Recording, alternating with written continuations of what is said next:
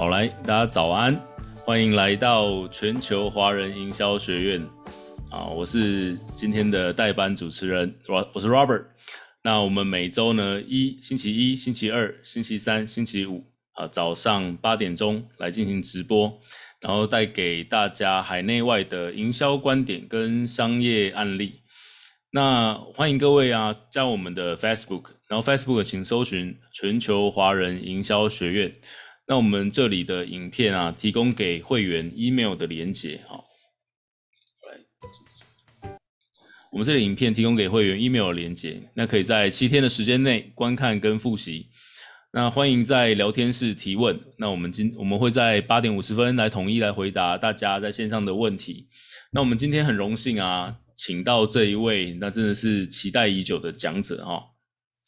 那他不仅是台湾野餐协会的理事长，那更是享誉海内外法国白色野餐台湾地区的发起人。那他今天的讲题呢，是刚好圣诞节快要到了嘛，那集结他的专场，然后他来分享一下生活美学与餐桌布置，要过一个美美的圣诞节。那相信呢，大家今天早上会有一个轻松愉悦、一饱眼福的早晨。那我们来欢迎我们的今天的讲者露露爷。Hello，大家早安。好，露露爷，那再请你分享你的简报了。我来分享我的画面。稍等我一下哦。没关系，慢慢来。好，那我来用这个播放。好，首页。好，大家早安，我是露露野。那先自我介绍一下，呃，露露野的由来。就 其实我是一个一个妈妈，每天的工作就是带小朋友上课、下课这样。那以前比较多的时间就在运动啊，然后喝下午茶，是一个很废的妈妈。但是很喜欢野餐跟露营。那我有写网志的习惯，最早以前在雅虎写。那那个时候在写的时候，很常上精选，上精选呢就是。呃，平台给流量的意思。那因为很常上精选，写出一个兴趣。后来呢，就流行在 Facebook，我就把我的这个网志就改到 Facebook。可是移过去的时候，我就想说，因为我都在写小朋友的成长日记啊，有谁想要看？那我就想说，因为都是写我女儿，我女儿叫露露。那我就想说，那我不如把我这个粉丝专业。呃，用我的女儿来命名，来记录我们家很喜欢露营跟野餐，这样。所以呢，那个时候在脸书注册这个粉丝专业就叫做露露野，我的女儿露露。然后露露她喜欢露营，也喜欢野餐，所以露露野生活是这样来的。那写着写着呢，就呃开始有一些粉丝。那大家就叫我露露野，露露野。后来我就变成露露野了，我是露露的妈。那现在大家都叫我露露野。那为为什么我要写野餐跟露营？是我从小在新义区长大，呃，那个时候的新义区是一片一片的花海，没有现在的这种高楼大厦、豪宅，没有。那我的爷爷是花农，所以我在我很小的时候呢，就要去田里面送便当，这是我小时候。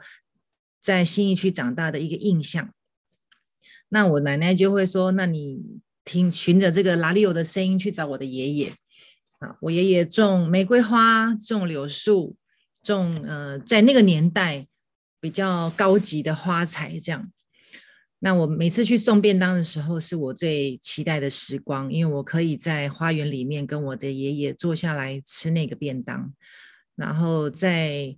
跟他兑换早上他提出去的那一壶茶，然后把他那个空壶带回来，然后把我斟满的茶送去给他，这样。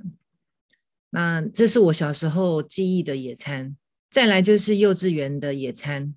好，然后，然后我的父亲很喜欢露营。小时候我的生活就是去海边野炊，我爸爸会潜水，然后去抓一些渔获，那妈妈就在岸上等。那我们就很期待爸爸今天抓什么东西上来，那就是我们的野餐。所以我小时候就是一直在一个这样子的环境里面长大。好，那后来呢？为什么会有白色野餐呢？好，我来下一张。好，好，我先自我介绍一下，我是白色野餐的发起人，然后现在是台湾野餐协会的理事长。那有在和平实验国小有担任过野餐的客座讲师，然后还有一些教育单位，那也有在企业有分享一些野餐跟露营的一些趣事。那媒体采访的部分，在这几年来就一直陆陆续续都有媒体的采访。好，那我在脸书写。网志是二零一二年开始写，距离现在也快要十年了。那写的第二年呢，就有媒体就就给我了一个称号，叫“野餐露营女王”。在十年前，野餐跟露营在台湾呃不是这么的兴盛，所以我那时候分享的文章，对那个年代来讲，是在呃餐桌布置啦，或者在风格上，是跟别人比较有不一样的地方。那二零一四年的时候，我就在网络上发现，哎，有一个白色野餐呢，但是我不知道它是什么。好，我就我的英文不好，所以我想说，为什么有一群人然后穿白色衣服在户外野餐？我就很好奇，但我也不晓得它是什么。但我就想说，我们台湾也要。我那想说，为什么国外的野餐可以这么的美，我们台湾没有办法？所以我就。呃，我就有一点自不量力，想说反正已经有粉丝啦，我就来号召，想说哦，来大家一起来白色野餐。然后那一年呢，在华山大草原，就粉丝大概有两三百人，穿着白色的衣服，带着白色的野餐垫，就来野餐了。那时候我自己也很就是很惊讶，呃，这是一个网剧，跟粉丝的网剧就有两三百人来，呃，我远远的看到他们走过来是一种感动，哎，怎么会真的真的？真的有粉丝来耶！好，那其中就有一位粉丝他说：“请问这是法国的白色野餐吗？”然后我就想说啊，什么？我才知道它是一个国际型的野餐活动。那他讲完之后呢，我就开始去找这个单位，可是找到了，然后也 email 过去了，但是他并没有理我。在二零一四年，我听到粉丝跟我讲这件事情的时候，我就开始想办法要跟法国联络。好那二零一五年的时候，我在那一年出了两本书，一本露营的书，一本野餐的书。好，那因为出书的关系，就开始比较多的一些通告啊。然后在二零一六年的时候，为了要 直接通告，所以我开了公司。但是开了公司，其实我也不晓得要做什么。那到二零一七年的时候，就开了一个一个野餐餐厅。提供我的粉丝一些餐点的服务，还有帮他们做一些野餐的布置。好，那我刚刚提到说我联络法国，他都不理我。终于在二零一七年的时候，我们在北门办了一场白色野餐，大概八百人。那北门是台北市的地标，那也因为是台北市的地标，所以法国他就回信了。那我在二零一八隔一年就拿到法国的授权，那也是台湾第一次的国际野餐。对，到目前为止，台湾都没有其他国际型的野餐活动，就目前是这一场这样。那因为办得非常的好，那法国这边本来是一年一续，在我那一次办完之后，他就给我三年的合约，这个对国际上来讲也是蛮特别的案例。好，那二零一九我们就在呃我们台台湾的总督府中山堂，它是一个国定古迹。那二零二零呢，我们在那个台北流行音乐中心在南港，那今年呢，呃，这一路走来九年了，今年我就成立了一个台湾野餐协会。好，那我们来看一下，这个是二零一八第一场台湾第一场的国际野餐，请了三年，他终于给我这个认证。那在这三年里面呢，其实有。右边声音可以拉下来一点点。对对对，哦，很好这边可以拉下来啊！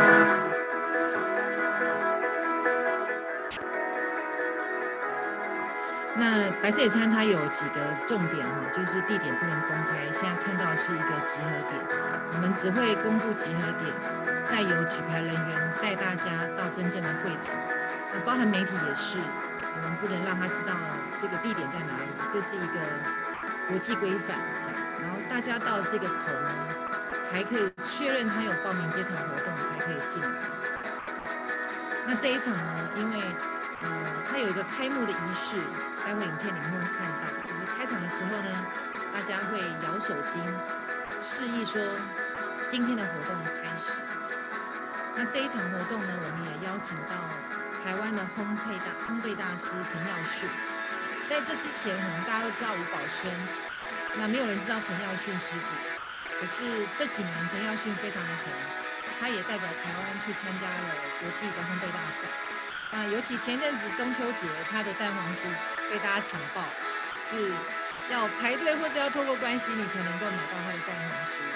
那我们每一年都会安排一个台湾的代表人物。那二零一八我们就请了陈耀迅成为台湾的代表。已经有三十年的历史，全球有八十几个城市在举办。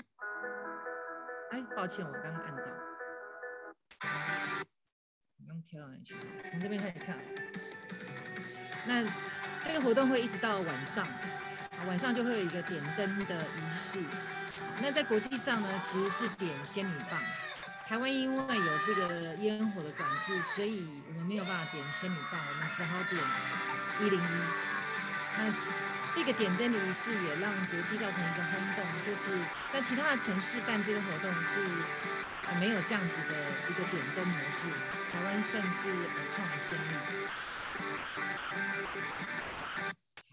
那我们来看一下二零一九。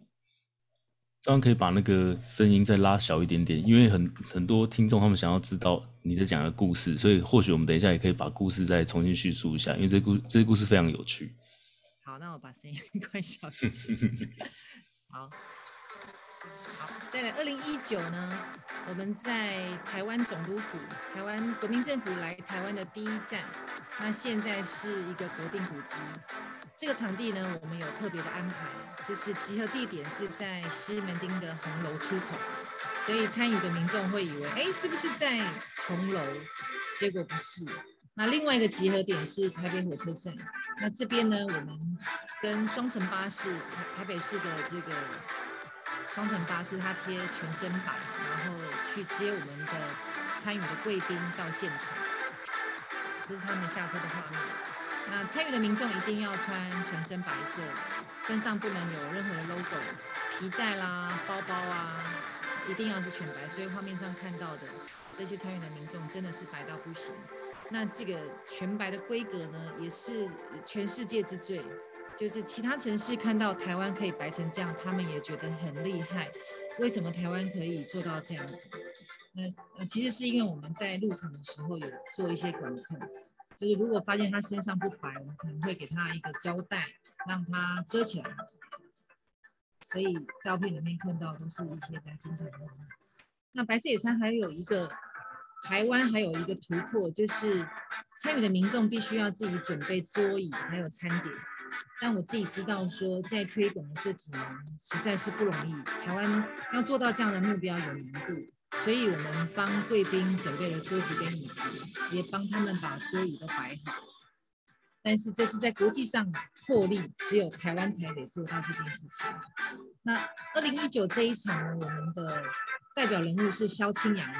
萧清扬老师是在音乐界，在设计的部分是享誉国际，他拿到格莱美奖，今年已经是第六年的入围，非常厉害。在台湾音音乐史上呢，是一个强人证。那我们二零一九就邀请到他代表我们这一场活动的代言者。那这一场活动呢，我们用东方做主题，所以你刚刚看到我们用太鼓来做开场。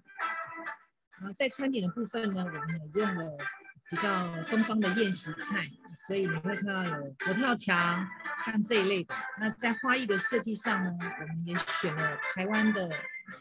兰花，那这个台湾兰花呢，它的名字叫台湾阿嬷，所以二零一九的这一年，整个非常非常的东方。这样，刚我的声音有清楚吗？可能还是在某些那个观众来来看，可能还是小声一点，但没关系。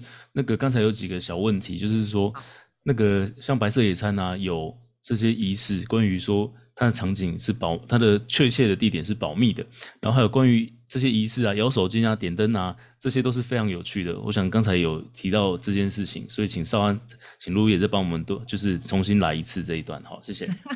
好，好，那我们来看一下二零二零，因为每一年都很精彩，我就不想要错过，所以每个都来分享一下哈。二零二零，那就可以把声音可能关掉，然后就多讲一些这个。好，应该被我关掉了，可是好像有人完完全没声音，一点点哈，这样。好，二零二零呢，在去年，呃，去年是疫情发生最严重的时候哈，就是整个全球开始，呃，按了暂停钮这样，所以这个白色野餐其实它每一年大概都有七十到九十个城市会来举办。那在去年，呃，几乎是没有城市可以去申请的，只有三个国家有申请，然后台湾是其中一个。那因为疫情的关系，所以人数上也有一些限制。那台湾去年有两千人参加，也成为了全世界第一。就在去年，因为台湾的疫情表现得非常的亮眼，也让我们可以成功顺利的举办这一场白色野餐。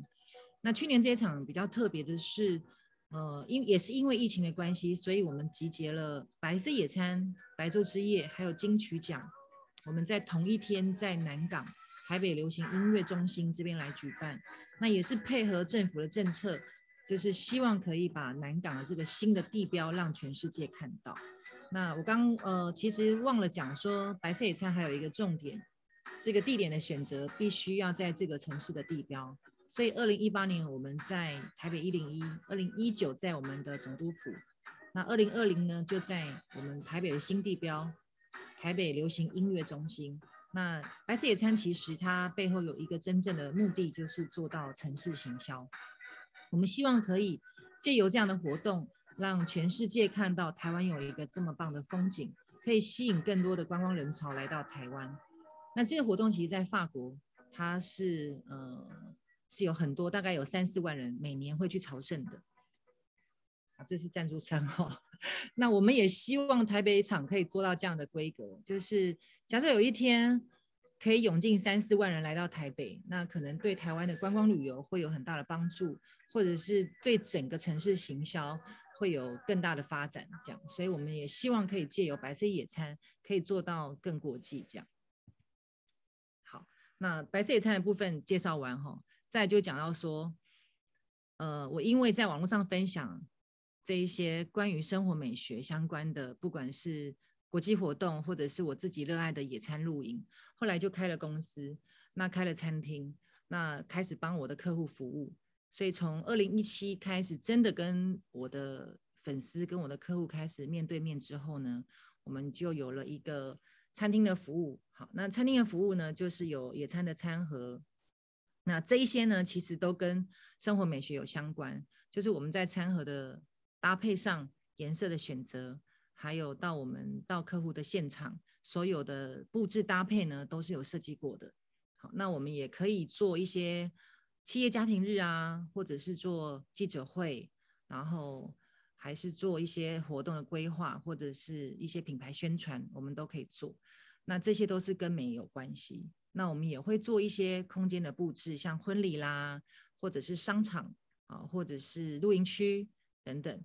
那我自己因为是从脸书开始，所以我自己呃也算是一个自媒体，所以我的呃跟我合作的伙伴，他除了可以得到我们的呃我们的服务之外呢，另外还有一个自媒体的地方可以曝光。那最后呢，就是我有做一些，呃，这几年的经验下来，我有一些美学的讲座，那也会出席一些活动，担任评审。好，下一张。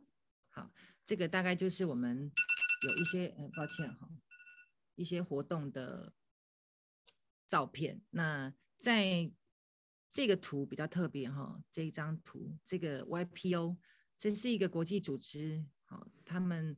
必须年营业额要五百亿以上才可以加入这个组织，也就是说，大概是台湾比较顶尖的一些企业主都在这里，所以这里面有很多金控啦，或者是某集团的老板他们的一个聚会，所以我们帮他们做了整个活动的布置规划，还有餐点这样。那野餐露营呢，在呃台湾比较有名，大概就是 Vogue 跟那个 GQ 的城市野营。那这两场活动我们都有协助。那我们的角色，因为露露也一直都是、呃、野餐露营女王，所以在这个活动里面，我们担任的角色，也就是会做一些品牌的布置，或者是露露也会出席名人村。好，那这个凤梨呢，这个比较特别，这个是一个铁人的路跑活动，这个活动叫 Xterra。那这个活动方他要求要环保，所以现场呢，你不会看到任何有塑胶的东西。那包含舞台的背板也不能用帆布输出，它完全是一个减速的活动，所以我们用了胚布，然后去把这个舞台的背板挂上去，然后因为这个品牌叫 Extera 所以他们第一个英文字母是 X，所以我们就拉了一个 X 在这个背景上。那现场就是用一些植栽、水果，比较具台湾代表的凤梨跟香蕉做整个会场的布置。好那这个活动就由我跟我另外一个同事，我们两个人布置这一场活动，三天两夜的活动。好，再来就是婚礼跟一些呃其他品牌的活动。好，那我们擅长做空间的设计，就是这一场活动，这个是一个选手之夜，就是当这些路跑人员他们跑回来了，晚上就累了，那我们就布置一个厂区，让他们可以坐下来好好的用一餐。所以这个野餐的画面也让选手非常的感动，因为代表主办方非常的用心设计了一个这样的活动，让他们可以真的很舒服的坐下来休息，然后享受这一个晚宴。所以我们呃包含帐篷的搭设，还有这个灯饰，还有桌上的布置，这都是由我们来做。那这个活动比较特别，就是这是 Gucci，Gucci 在永康街，那这个。logo 墙呢，在全世界只有五面。那 Gucci 选了台湾的永康街作为一个据点。那用台湾有一个呃电影做电影招牌的一个手绘大师，把这个 Gucci 的这个画呢画到这一面墙上，然后 Gucci 就做了一个发表会。那也是由露露野这边帮他们做整个野餐的规划。好那另外这边呢，就是帮一些品牌做服务，他们的展区，他们在百货商场的布置，然后我们做了三年，然后也有一些私宅，呃，私人的派对、寿宴。那在呃这个美感布置上呢，都会因应客人的要求不同的搭配这样。那这边就是我自媒体的部分，露露也很辛苦，二零一二年开始经营粉丝专业。那到现在呢，其实粉丝不多，只有两万七千人，就人数少少的，但是都还算精准的客户。好，那后来因为转到 IG，那听说年轻人比较多 IG，所以我们 IG 也有经营，但是粉丝数就比较少。好，那我在四个月前开始经营 TikTok，那开始分享短影片，那我自己拍自己剪。然后自己上片，自己回复上面所有的留言，好，刚好满四个月了。今天早上我看，呃，有一万八千三百人的关注。今天早上最后的数据 是，那没想到 TikTok 我经营四个月，哎，这速度比脸书经营九年多，快十年还要多，速度还要快。所以不晓得未来趋势是不是会放在短影音这边。那另外，我们自己品牌有一个 Lite，就是我们的官方 Lite，里面大概有四千多位好朋友。我今天早上看好像有四千四百人，好，就是我们比较精准的客户。那这些呃会追踪露露野的，大概都是真的是对美学比较喜爱的。好啊，这个我今天早上才抓的数据哈，今天早上是十八点三 K，就是一万八千人的粉丝，经营四个月下来有一万八千人的粉丝。那我在昨天上了一支片，因为最近是草莓季，我们来看一下这支影片。我是露露野。那因为这九年来，大概嗯、呃，我的小孩后来上了国中，课业压力比较重，我就比较少去露营。然后也因为开了野餐公司，所以就比较多在帮客户服务。那我的小孩今年上大学了，所以我比较有多的时间。可以开始去露营，那这个是我去淡水的一个海边，这是我很常去的一个秘境。那我现在就会用车路的方式，邪恶度破表的那这个呢，就是跟我一些商会的好朋友，我们常常会相约，然后去录影。可他们都会笑我说，我现在都很专注在拍影片，比较少跟他们喝酒聊天。好，这我这个上个礼拜去苗栗的一个民宿，那他也可以露营。然后我去那边做了一道我很喜欢的一道菜。猪油拌饭，这是很有那种怀念的古早味。米饭好吃的秘诀，记得洗干净后泡水三十分钟。不是很厉害的厨艺，但是就是分享一个一种生活态度，就是我喜欢在露营的时候料理，然后跟好朋友分享我自己喜欢吃的。新鲜的鸡蛋啊，有可能他们成为我的实验品。上酱油。那这个猪油拌饭在那个晚上。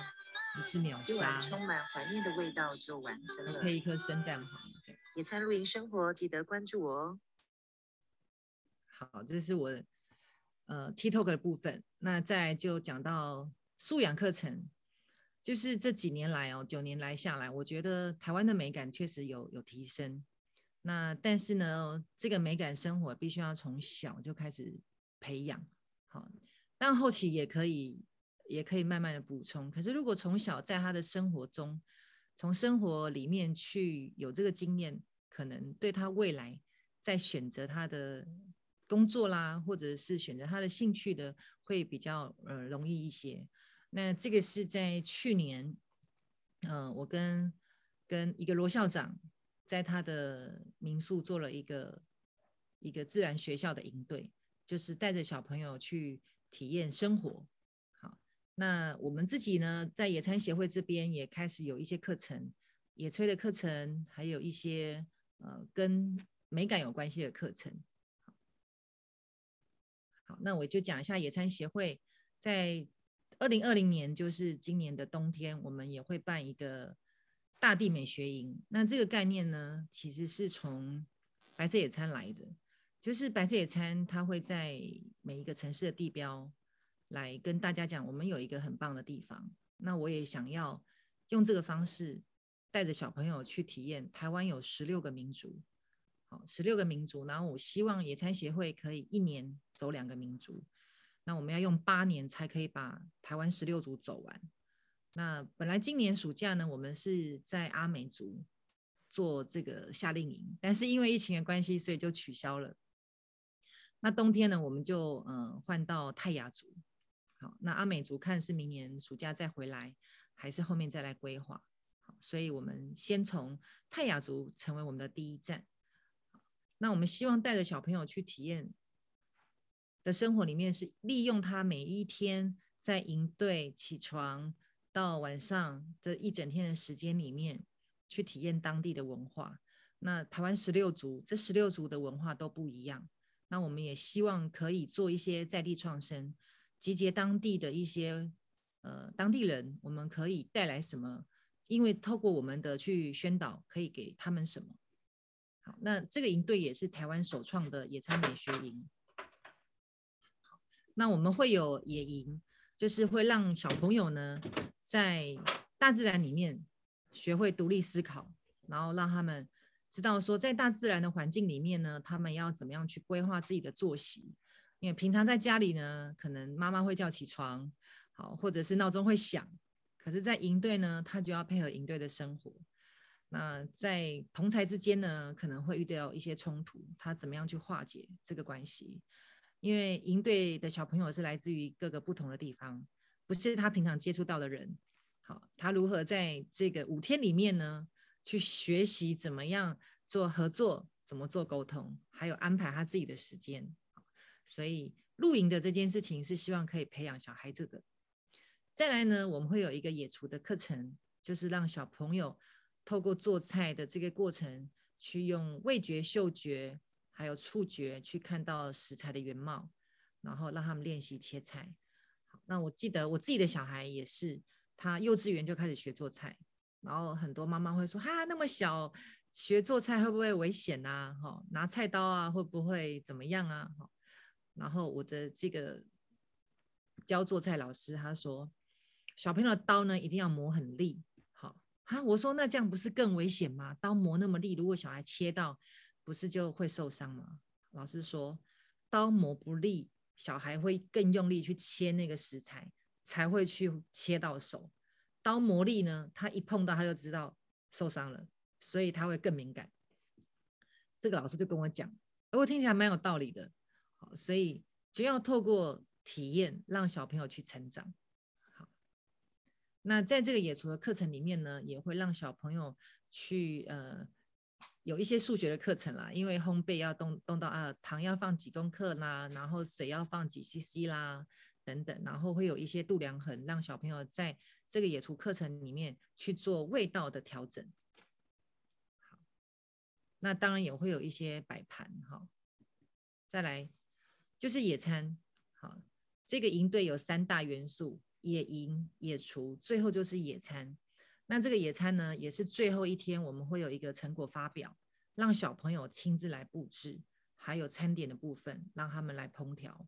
那最后呢，这五天下来的成果，我们想要邀请家长坐下来，好好的享受一下这小朋友这五天我们带他做了什么，家长可以一起参与，然后再把小朋友接回家。那我印象中去年，呃，在最后散场的时候，小朋友哭得稀里哗啦，因为这五天下来，大家已经有那种革命情感，一起做，一起看星星，一起做餐点，然后一起。做很多很多事情，所以他们离开的时候是拥抱，当然很期待这样来接。可是跟他的同学从一大家都从陌生的地方来到这里五天，最后离开的时候是非常非常的不舍。这样，那我们的营队呢，最主要要培养这个小朋友的五大五大的主题是创造力的，因为在这个大自然的环境里面，我们不给小朋友材料包，我们让他就地取材，去找到他们的创意。所以我们会有一个创造力，带小朋友去体验整个大自然，再从大自然里面去找他们的他们的才，然后再就是整合力，这些东西呢都是他们可能没有看过的，他们怎么样去把它都在一起，或者是透过小队跟小队的方式去做合作。那最重要就是美感，我们主要希望可以培养小朋友的美感，怎么样在大自然里面去做出很漂亮的一餐。或者是做出很漂亮的布置，不管是帐篷，或者是餐桌，或者是一个小景，都是很重要的。协调力也是非常重要，就是当你在团队里面，怎么样跟你的伙伴沟通。好，最后就是生活态度。我们当然也会遇到一些小朋友，可能作息时间比较没有办法跟团队配合的，可是他能不能在这五天里面做一个新的练习？好，那刚刚提到说，我们用大地素材来做创意，所以我们可能会找当地的一些植栽，好，然后一些枯木，或者是呃家里的一些不要的瓶瓶罐罐，我们可以留下来，然后给它一个新的生命。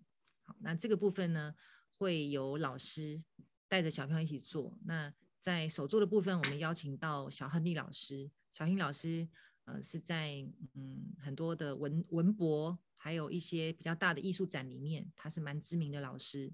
那他带小朋友已经带了三十年，所以他很熟悉小朋友的状态。那也会带小朋友做一些比较基础的的课程，这样。那这个部分呢，就是希望我们的小朋友做一个练习，因为其实现在的小朋友都生活都已经太太富裕了，所以很多东西呢，他可能用完就丢，他不知道怎么样。去利用它，或者他也不懂，他也不会。那我们希望借由这个营队，让小朋友把家里不要的东西带过来，我们来改造它，让它变成是一个很美的东西。不管是罐头啦，或者是这种铝罐，或者是酒瓶，好饮料瓶，或者是已经被你遗弃的环保袋，我们都可以让它再生。透过一些编织，或者是透过一些当地的植栽干燥过后，我们给它一个新的生命。所以我们也希望这个动作可以为当地带来一些新的商机，呃，就好像台东有一个有一个编织的一个艺术村，他透过编织他们阿美族的东西，带来了很多他们的收入，也让他们族人开始有一个新的工作。那因为是泰雅族的关系，所以我们会带着小朋友到金阳部落做一个文化巡礼，会带他们去当地踏查，然后走他们打猎的路径。好。然后去品尝他们的猎人餐，还有在当地的一些原生植物的观察跟探索。那如果时间允许的话，小亨利老师也会带我们去做一些夜间的观察。那夜间观察就会观察到冬天在这个地方有哪一些昆虫，或者是有一些小生物会在什么时间它出没。所以小亨利老师也会带着小朋友做这些。好，那呃。这个是野餐协会的会员才会有的的的这个特别的优惠了哈，所以如果说哎有有听到这个我的分享，然后也想想要让小朋友有这一方面的学习，可以跟跟我来联络，或者是直接联系台湾野餐协会也可以。好，这是因为疫情的关系，我们这个梯次呢，呃，也只能浓缩一档，就只有一个梯次哈。那目前已经呃已经报名的算还不错，对，如果有兴趣的话，可以再。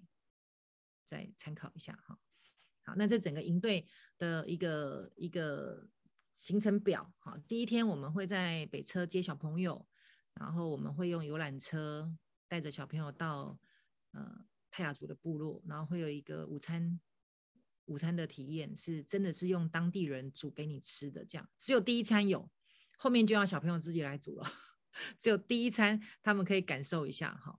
那下午呢，我们就会让小朋友来开始布置他的帐篷，然后会有一些怎么样搭建帐篷的课程，教他们怎么样搭帐篷。其实，尤其是在疫情发生后啊，呃，如果全世界是归零的状态，小朋友怎么样求生？这时候也是蛮重要的。他怎么样在户外求生？怎么样自己炊煮一餐？怎么样可以在逆境中里面还可以跳歌、唱舞、喝酒？跳歌、跳舞、唱歌、喝酒，这样。哦，我刚那一页讲太快哈。好，然后第二天呢，我们就会呃早上梳洗完，会有一个猎人的彩绘编织。好，就刚刚提到说有一些环保的道具，好，我们可以可以回收家里不要的那个环保袋，我们可以来做一些编织的练习，或者是帽子，我们可以改造它。所以，如果有报名的家长，我们会有另外再跟家长沟通，家里有什么是已经可能不要的，或是比较少用到的，我们可以拿带带过来，然后由我们跟老师来一起带他们做这样。那这整个五天里面呢，我们是请到有呃救生员执照的，然后是有都是有证照的教练会带着大家一起。好，那这个部分我就先带过，有兴趣的话再跟我们联系。好，那就讲到为什么要生活美学这件事情。生活美学需不需要呃很有钱才可以做这件事情呢？好，所以这是今天最主要跟大家分享的，就是为什么要生活美学。它其实是一种一种一种生活方式的选择。好，就是你可能很有钱，但是你也许你铺报纸也可以当成你的一餐。但有的人很讲究，他一定要铺桌巾。点蜡烛，但有的人觉得我很方便，我只要铺报纸就可以了。然后我从外面买来的餐食，我用塑胶袋装也可以，也不用换成瓷盘或者是自己喜欢的餐具。好，这就是在一个一个差别。这生活美学在于你喜欢这样的生活，然后会在心情上得到一种疗愈。好，这是一种感受的问题。哈，所以。为什么生活美学对现在人来讲那么的重要？也是因为它可以让你带来一种生活的美好。那我们今天就要来跟大家分享啊，因为再来这个月就是圣诞节，所以跟大家分享一些野餐呃圣诞节的布置要怎么样来布置呢？好，那我自己本身是呃学服装的，所以有学过一些色彩学。那对于色彩的搭配，或者是比例啊、协调性会比较有一些敏感度。那我就先跟大家讲，色彩的选择上，如果今年的圣诞节你想要自己布置，或者是你想要带着你的孩子一起来动手的话，你可以从颜色上来先做一个选择。那这个是比较呃冷调一点的，就是有金色啦、银色跟白色。那在这个素材的选择上呢，白色的部分呢，除了瓷盘之外，玻璃杯它算透明的，也是白色的一种。好，就可以选择这个主题。那另外呢，这个就会比较奢华感一点，你可以选择黑金银。那刚刚那张颜色跟这张颜色呢，它感觉就不一样了，心情上也不太一样，这感觉就比较呃夜店风一点。好，那就看自己个人喜欢。好，那这个呢就比较自然风，比较大自然风，也是我自己比较爱的。好，就是我会用一些真的植栽，好，然后一些松果去做搭配。那呃，最近这个季节要买这一类的，像诺贝松啦，或者是迷迭香，都是很容易买的。那最后这个色调呢，金色、红色跟绿色，呃，最符合圣诞节的三个颜色。那呃，可能没有那么好取得，但是呢，却最能够代表最传统的就是这三个色。好，那我待会就会用这三个色来讲。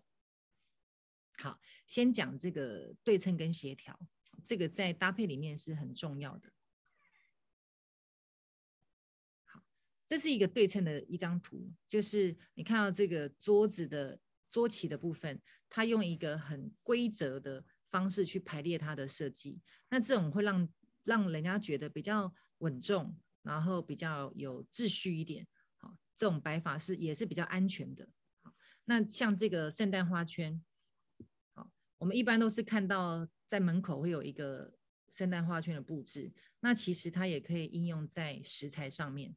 那我刚刚好用了这三个颜色的元素呢，选了三个食材，那也可以，这个他自己挑，也可以训练就是自己从这三个颜色去找你的食材。所以第一个金色我就用了这个姜饼，姜饼做。一个花圈的蛋糕，它其实是一个蛋糕，只是在上面铺上姜饼这样子。然后中间这个就是冬天比较会看到的，可能是草莓啦，好，然后跟绿色的东西就比较能够代表红色，那它也是一个甜点。那右手边这个是一个沙拉，它是一个有芝麻叶，然后有火腿跟无花果的沙拉，它就代表绿色。所以从这个圣诞花圈里面，它除了可以挂在家门口之外，它也可以是一种。呃，你在选择食材点心的时候，也可以做一个搭配。再来就讲这个对称跟不对称的这一块呢。看到左边这一张图哈，这一张这个蜡烛呢，它就是一个对称的设计。这四个蜡烛长得一模一样，高低、大小、胖瘦都一样，这是一个对称，就给人家一种比较稳定、比较呃比较安全的感觉。那另外这个中间这张图呢，它是有一个阶梯式的放下来，好，这也是一种属于比较稳定性的搭配。那右边这个呢，它就有一个高低差，它就会显得活泼一点。这三种的设计跟摆盘都可以尝试，就是依照你今天的心情，或者是你今天的宾客，你可以做一一种不同的搭配。好，那这个就是比较不规则型的，你看到这个鹿。好，这个鹿它长得不一样，有站着的，有坐着的。蜡烛的插法跟高低也是用交错的方式去呈现一种不规则的陈列。好，这种感觉就会活泼一点。那有时候你的布置也会关系到，哎，这是主人这次想要给人家的感觉。那呃，中间这个路呢，也是这个白鹭比较银白世界的这个布置呢，它也是这些松树啦的高低大小都是不规则的。好都是不规则的，比较活泼一点点。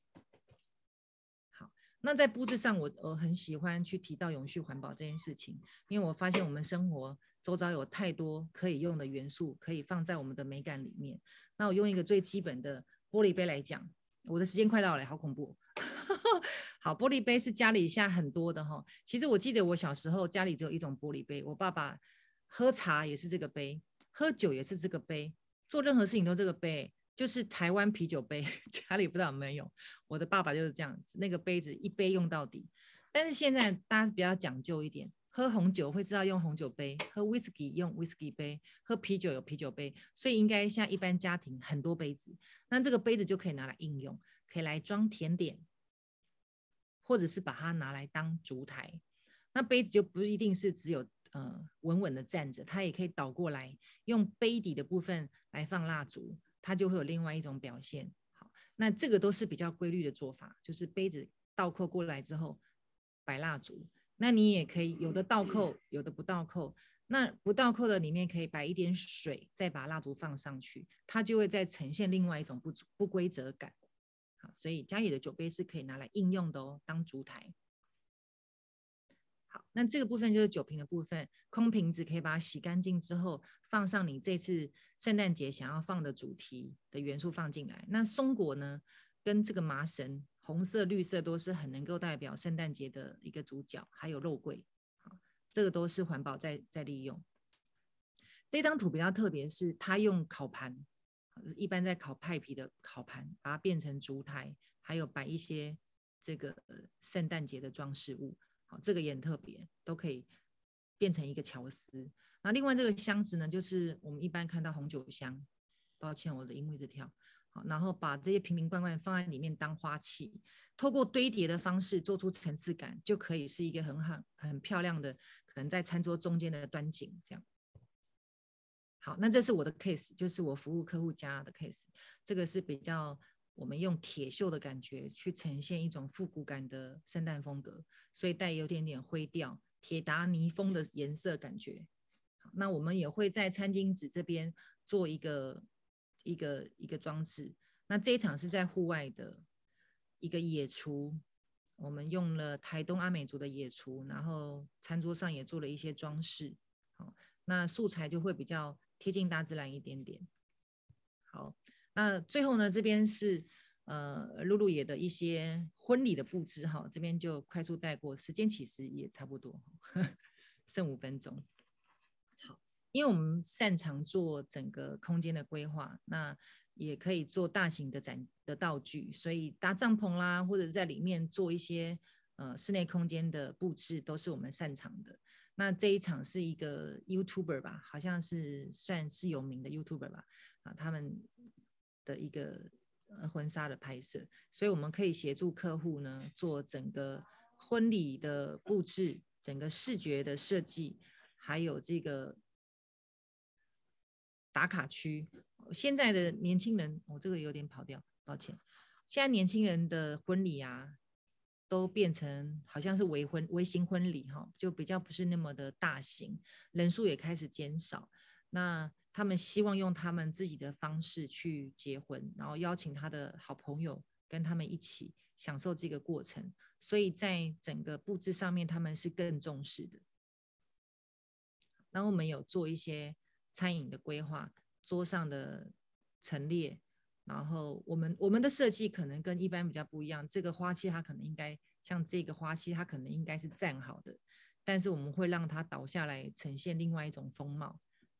然后像蛋糕的部分，也是我们帮客人就依照他喜欢的味道跟水果去做搭配。那餐饮的规划，我们有我们有厨师团队。那这是。我们服务几个客户，他们的婚礼的的一些照片分享。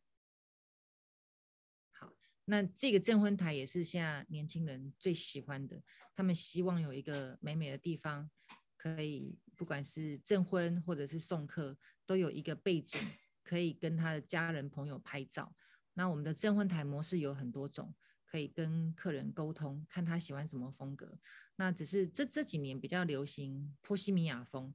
所以新人的选择都会以这个风格为首选，好，波西米亚风或者是白色，这个这几年我不知道为什么，可能可以问一下 Robert 这么流行。好，那这个 case 呢是我们一个锅具品牌的客户，他想要做户外的感觉，因为现在野餐露营风非常的风行，吸引很多年轻人。好，那这个风格也是他们品牌想要想要跟客人有更。更怎么讲？更亲密的连接，好，那比较没有距离感。大自然风感觉会比较 没有距离感。好，最后这一张，最后这一张是一个小朋友的生日，一个家长想要帮小朋友庆生，然后他非常的幸福，好像是一个八岁的小女生，他的家长帮他庆生，然后就包了一个顶楼的空间，帮他的孩子做八岁的生日，这样。那我们就帮这个小朋友做了以粉红色为主的搭配，这样。那如果这是圣诞节风格，我们就会把帐篷换成是，哎，八点五十分，把它换成是红色的，桌巾换成是红色的，我们就会换从颜色上里面去做改变是最快的。好，啊，这个是我服务过的客户。好哟。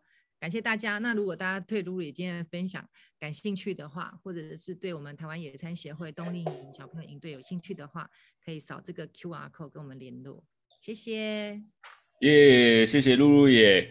喂，露露耶，我先 请问一下，右边右下角这个 QR code 啊，它是连接到我们的露露野官方账号吗？LINE 官方账号吗？还是在 TikTok？哦，OK，所以是 LINE 的官方账号。好，从这边可以去呃索取到露露野呃生活现在的所有的大小活动。好，那我们留在这一页哈，让大家就是哎、欸，就是等一下有时间赶快扫扫一下，然后然后可以看到现在露露野的动态这样子。那果然呢、啊，我就知道露露野今天分享的内容其实非常非常的美，真的是带大家进入野餐的氛围啦。我真心觉得哈，可以再多讲一个小时，但是我 我 我真心希望真的，因为真是看着非常舒服啦。那我们刚才有看到啊。露露也在做展览、布展、派对、陈列，甚至到这些呃美学素养的课程。我想请问露露也啊，你自己的美感是怎么去养成的？嗯、然后在后天呢，就是在你天可能先天的美感养成，然后再来是后天你又是怎么去学习跟练习的呢？因为这真的是一件非常不容易，而且需要更新、需要持之以恒的事情。想要请教你这个问题，谢谢。好，我我一开始的时候就破题了。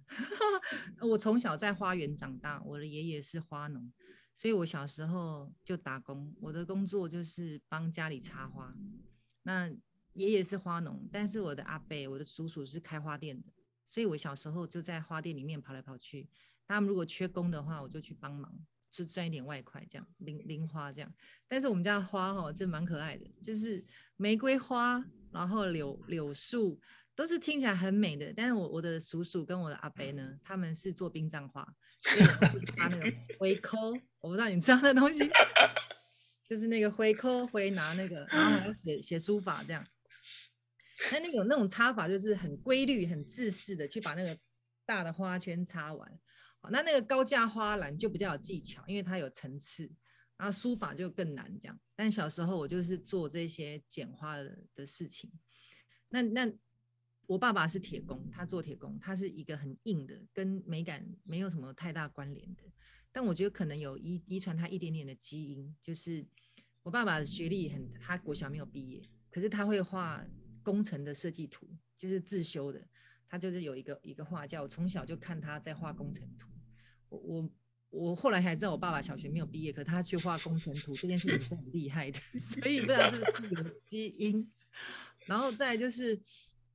我父亲做铁工，可是他在呃逢年过节的时候，家里都会有一些布置，所以我的 deco 是可能可能跟我小时候有关系。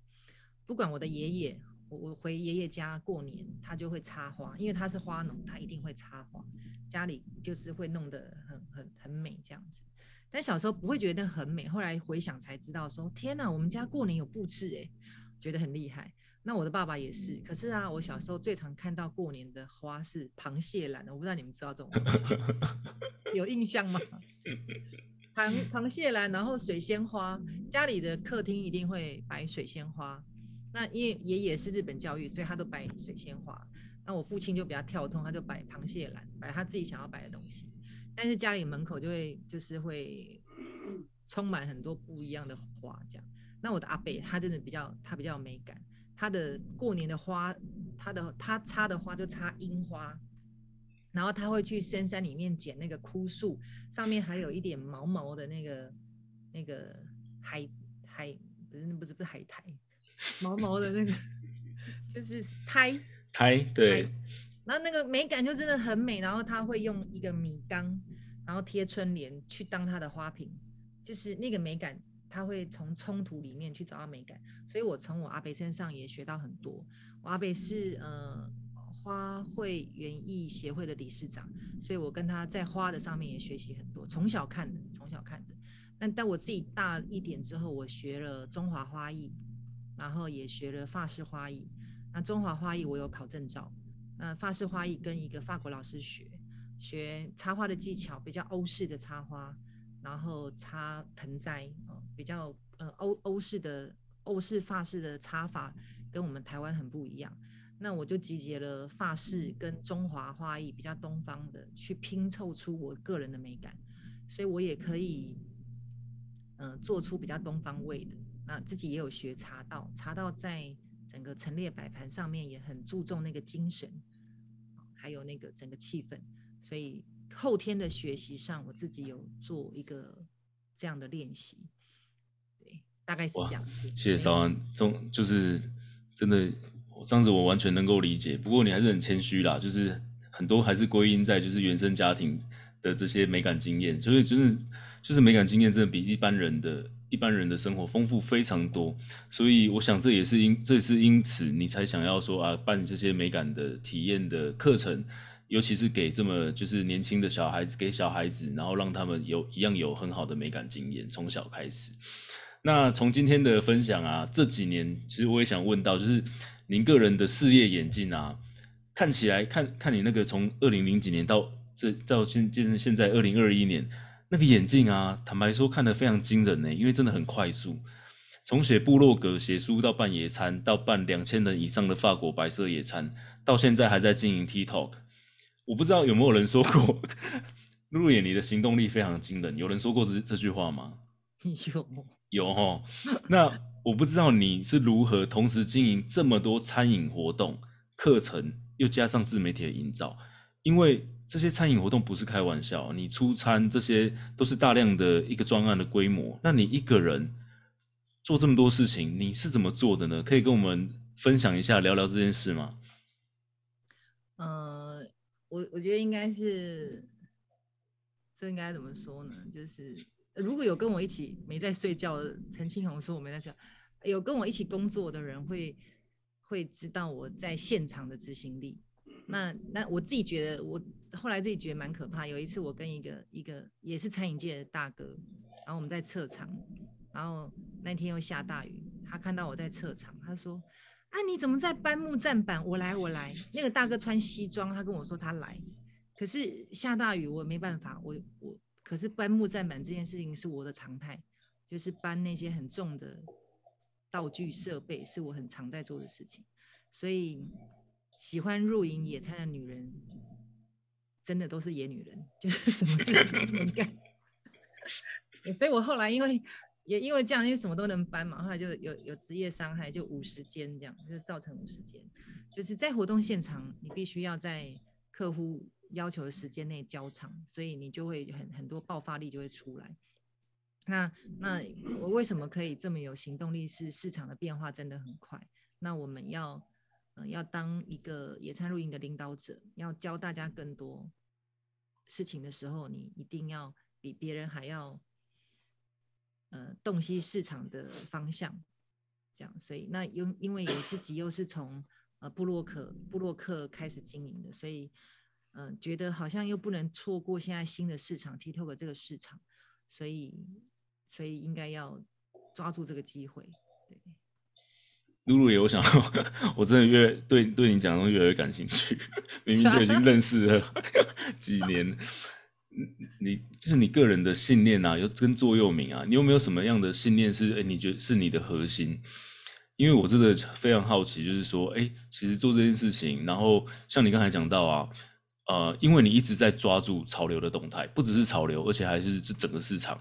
那你一定有一个信念在脑袋里面。那有些人是基于恐惧，哦，怕说啊，我怎么办？我明年就混不下去了，混没有饭吃。像我就是这样哈。哦、那每每个人信念不一样啊。露露也，你有没有什么信念啊，或是价值观，或是座右铭，是是来分享给大家的？嗯、我我比较常跟我女儿讲一句话，就是你你可以做到。一百分，你为什么只做六十分？那你至少做八十分吧。就是，嗯、我们不是要求及格就好，我们要要求自己满分。这样，我比较常跟她讲的是这句话：就如果你可以做到完美，为什么？为什么你不要这样？好，来，我们来谢谢今天哈、就是追求一百分野餐达人、布置达人哈，我们的露露也，法国白色野餐发起人。那我相信呢，我们肯定会再邀请他多讲几次哈，这些分享真的非常的惊人，非常非常的丰富。那我们下周呢，哈，多放一次。我们下周呢，哎，是我们对，我们的讲师是吴宏伟，然后他是宝岛野孩子的创办人。宝岛野孩子是非常多户外活动的啊大平台啊哈。然后宏伟他下礼拜要要跟大家分享的是向海致敬，海岛台湾如何发展水域观光的商机。那我们期待啊下周一早上八点，大家一起继续锁定我们华人营销学院。那祝大家今天工作顺利，我们下周一见，大家拜拜，拜拜拜拜。